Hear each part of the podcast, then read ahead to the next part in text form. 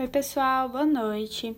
Hoje a gente vai adentrar um pouco no assunto de medidas em psicologia e falar o que seria a avaliação psicológica. Bem, a avaliação psicológica, ela é o geral. Significa que dentro dessa avaliação a gente vai utilizar de diversos recursos e instrumentos, como testes, scores e vários outros tipos.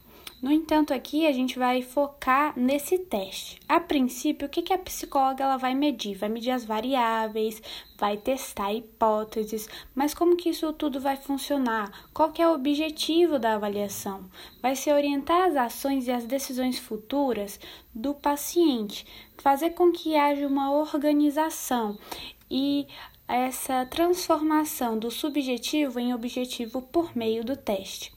O que que o instrumento ele vai permitir? Justamente isso, a objetividade da testagem, ou seja, por meio do traço latente, que seria o nosso comportamento constructo, seremos capazes de organizar isso tudo para que se transforme num teste. E o que seria esse teste? O teste ele seria um elemento para unificar a prática dessa avaliação, seria um certo tipo de organização para a gente entender o que está acontecendo. O teste ele vai servir apenas para avaliar a pessoa? Não. Tem diversos tipos de teste. Tem o teste da personalidade, o teste que vai definir o score de felicidade. Então, tem vários tipos que vão ter diversos objetivos. Qual que é a necessidade de realizar o procedimento? Bem, a gente tem que saber que tem vários tipos, né, de etapas para que a gente consiga fazer esse teste. A princípio, a primeira pergunta seria a necessidade de realizar o procedimento. Por quê? Porque podem ter testes que já é, tenham a função do que eu queria fazer ali. Então é necessário que eu pesquise antes de elaborar esse teste e perceber se, a, se eu realmente fizer esse teste, se a linguagem ela vai ser inteligível para o grupo a qual eu estou fazendo. Então, a gente vai falar primeiro, de forma simplória, os passos do teste. Depois, eu vou estruturando, especificando mais o que a gente tem que saber. Vamos por etapas. A primeira é a construção. Para que eu construa, eu preciso das perguntas. O que eu pretendo construir nesse teste? Esse teste ele é válido? Ele vai ser visto de uma forma boa? A linguagem ela vai ser inteligível? Será que não já tem esse tema é, na internet? Com isso, se eu realmente quero fazer esse teste, então vamos lá, vamos construir. E daí com isso vem a definição constitutiva. O que, é que vai ser essa definição constitutiva?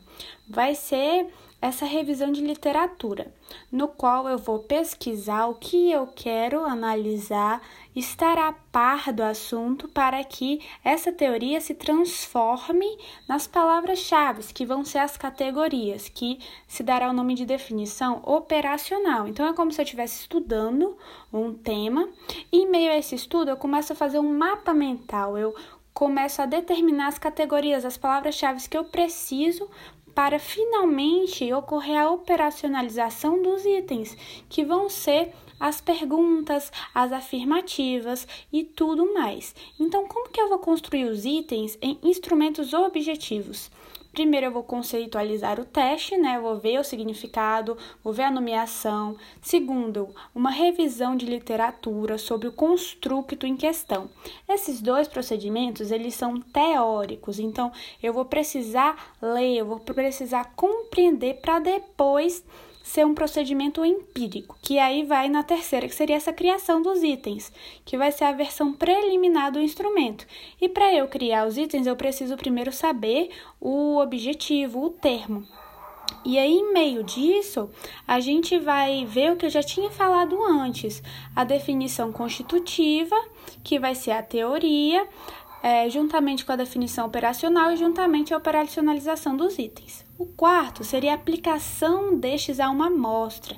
E aí é bom, importante salientar que a gente tem três tipos de amostra: a amostra grupal, a amostra piloto e a amostra alvo. A amostra grupal vai ser a inicial, ou seja, eu vou pegar pequenas pessoas de 3 a 5 para que elas consigam responder e eu perceber se elas compreenderam o que eu quero falar, se a linguagem ela tá ok. A amostra piloto vai ser essa intermediária. O meu teste ele tá pronto, então vai ser um rascunho qual eu quero que mais pessoas vejam. E a alvo vai ser a final. Então o meu teste já está tranquilo. Então vamos partir para essa amostra alvo. A quinta parte seria a análise desses itens, análise por meio dos juízes, se está tudo ok. E a sexta vai ser a revisão do teste, para finalmente dizer: então, não tem nenhum problema, eu já tentei, eu já reli, eu já fiz o meu possível. Os juízes, que são os instrutores, as pessoas especializadas, me ajudaram, fizeram a correção, sugeriram e agora eu estou preparada. Mas como é que isso vai acontecer? Um exemplo legal que a professora deu é do raciocínio. Daí a gente vai lembrar da matéria anterior. O raciocínio aqui seria o sistema. E o sistema ele não pode ser medido.